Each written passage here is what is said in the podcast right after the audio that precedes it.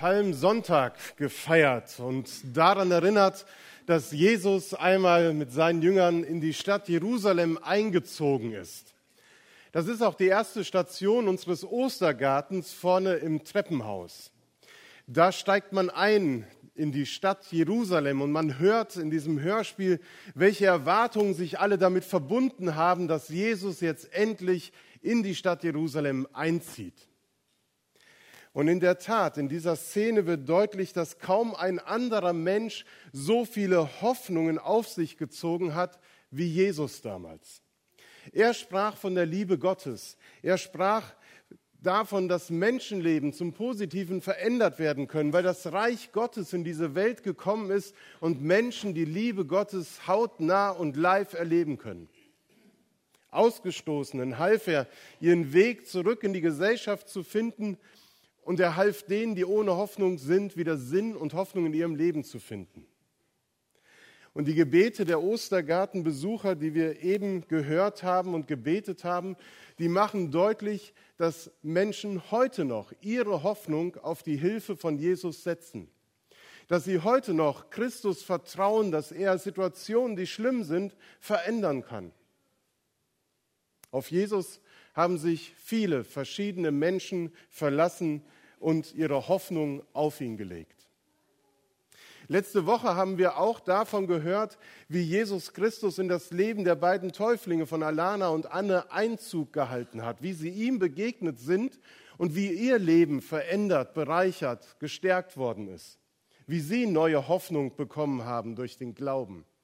Und dass wir sie heute taufen, ist genau der Ausdruck dessen, dass ihr heute öffentlich bekennt, ja, wir vertrauen Christus. Er ist unsere Hoffnung, er ist unser Hoffnungsträger.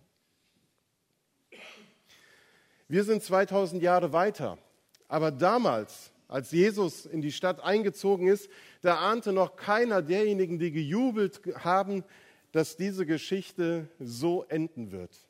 Am Kreuz, Niemand verschwand nur einen Gedanken daran, dass Jesus verhaftet, verurteilt und gekreuzigt würde. Aber so kam es. Jesus starb, er wurde begraben. Und mit diesem Begräbnis wurden Tausende, Hunderttausende Hoffnungen und Sehnsüchte von Menschen begraben, die Jesus vertraut haben.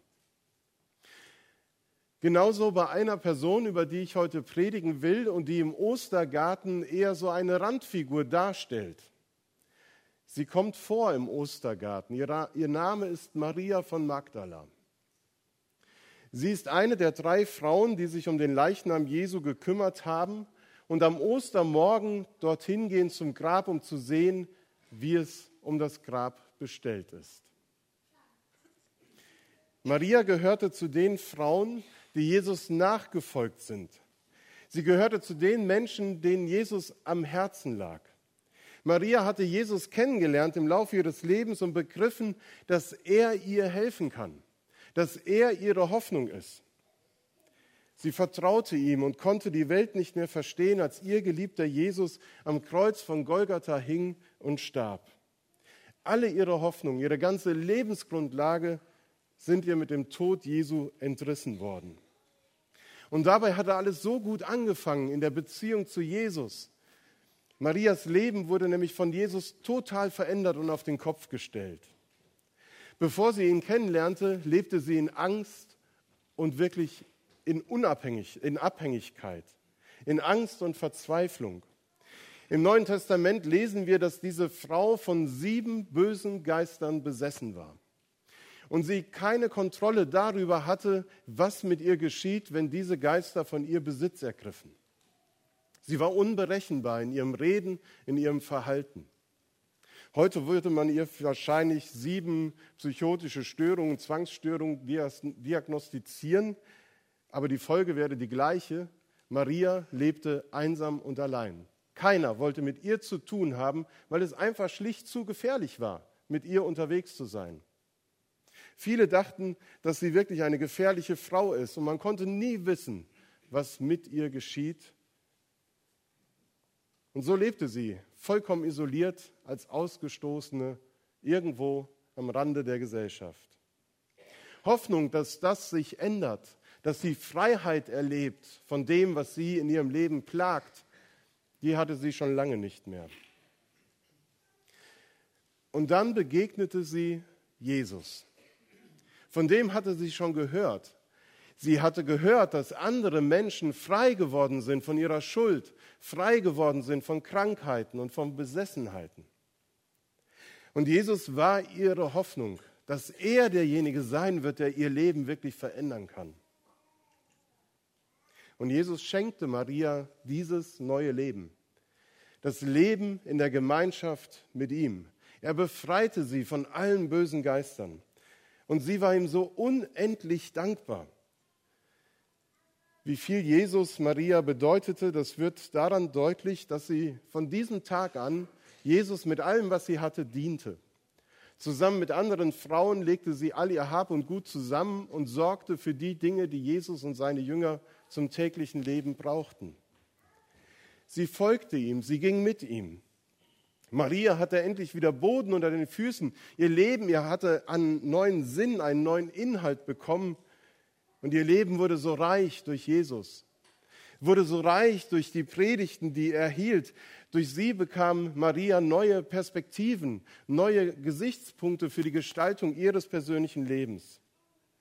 Denn Jesus predigte vom Reich Gottes. Er predigte, dass alle, die an Gott glauben und ihr Leben diesem Gott anvertrauen, dass diejenigen ewiges Leben haben werden. Dass der Tod nicht das Ende ist, sondern dass das Leben fortgeführt wird in aller Ewigkeit im Reich Gottes. Aber Maria wurde nicht nur auf das Jenseits vertröstet, dass das irgendwann mal so sein wird, sondern sie bekam durch die Predigten von Jesus Kraft und Hoffnung für das Leben, was sie jetzt lebte. Diese Qualität des ewigen Lebens, das Gott verspricht, das erlebte sie jetzt in dem Moment auf Erden, wo sie mit Jesus unterwegs war. Jesus lehrte, dass er das Brot des Lebens sei, dass durch ihn alle Menschen, die Lebenshunger haben, satt werden. Jesus lud alle Menschen, die unter Sorgen und Lasten in ihrem Leben zu zerbrechen drohen, ein, ihm zu vertrauen und ihn zu bitten, diese Lasten zu nehmen. Jesus ist derjenige, der Maria immer wieder Kraft gegeben hat. Jesus, der gute Hirte, Schutz und Führung, all das erlebte Maria, indem sie mit Jesus unterwegs war. Was für eine Lebensgeschichte, was für eine Veränderung und was für eine Freude. So wie bei euch in eurem Leben vielleicht nicht so viel so unglaublich anders geworden ist, aber dennoch wollt ihr mit Freude euer Leben mit Gott leben, mit Jesus leben und ihm nachfolgen. Und dann kam dieser schwarze Freitag, Karfreitag. Der Tag, an dem Marias Glück, was sie gefunden hat, je zerstört wurde. An dem Freitag, als sie am Berg Golgatha stand, auf das Kreuz blickte, an dem ihr Jesus hing. Da wackelte der Boden unter ihren Füßen. Da wurde das, worauf sie gestanden hat, ihr weggezogen und sie geriet ins Wanken. Der Boden, auf dem sie so sicher stand, der trug nicht mehr. Das ist der traurigste und schmerzvollste Moment in Marias Leben als sie zusehen musste, wie Jesus langsam stirbt. Jesus, dem sie ihr ganzes Leben anvertraut hat, dem sie all ihre Hoffnung gegeben hat. Eine Welt muss für Maria zusammengebrochen sein, als Jesus seinen letzten Atemzug tat. Es muss eine maßlose Enttäuschung gewesen sein, eine unendliche Trauer. Und wieder fragen wir, wie an den vergangenen Sonntagen, wenn wir in die Nähe des Kreuzes gekommen sind, war das jetzt alles nur Lug und Trug? War das alles nur Täuschung, was Jesus gepredigt und getan hat? Diese Fragen drängen sich auf, wenn man ans Kreuz geht, wenn man ans Kreuz blickt, an dem Jesus stirbt. Alles, was ihr Leben in den letzten Jahren ausgemacht hat und so reich gemacht hat, war nichts Alles schien sich einfach nur in Traurigkeit und Enttäuschung aufzulösen. Und das Einzige, was Maria und den anderen Frauen und den Jüngern blieb, war, sich um den Leichnam Jesu zu kümmern. Und Maria ging jeden Morgen zu diesem Grab und schaute nach dem Rechten. Am dritten Morgen aber saß sie vor dem Grab und weinte. Als ob es nicht noch tiefer hinuntergehen könnte, als ob es nicht schon reicht, dass sie Jesus schändlich ans Kreuz genagelt haben, jetzt haben sie auch noch sein Grab geschändet und den Leichnam geklaut.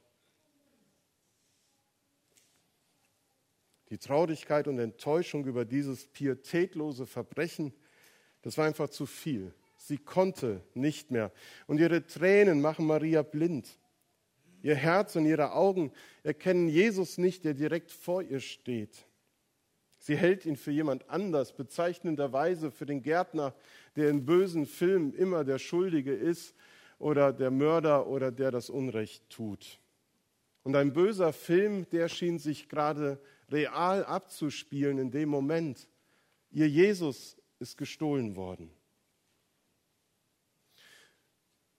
Und erst als Maria ihren Namen hört, mit der Stimme, die sie schon einmal gehört hatte, als sie das erste Mal, wo Jesus begegnet ist. Da werden ihr die Augen aufgetan. Sie hört ihren Namen Maria. Wen suchst du? Und die tiefe Trauer und die Hoffnungslosigkeit, sie verwandelt sich in einem Mal in Hoffnung, in Freude, in Liebe und was nicht noch alles.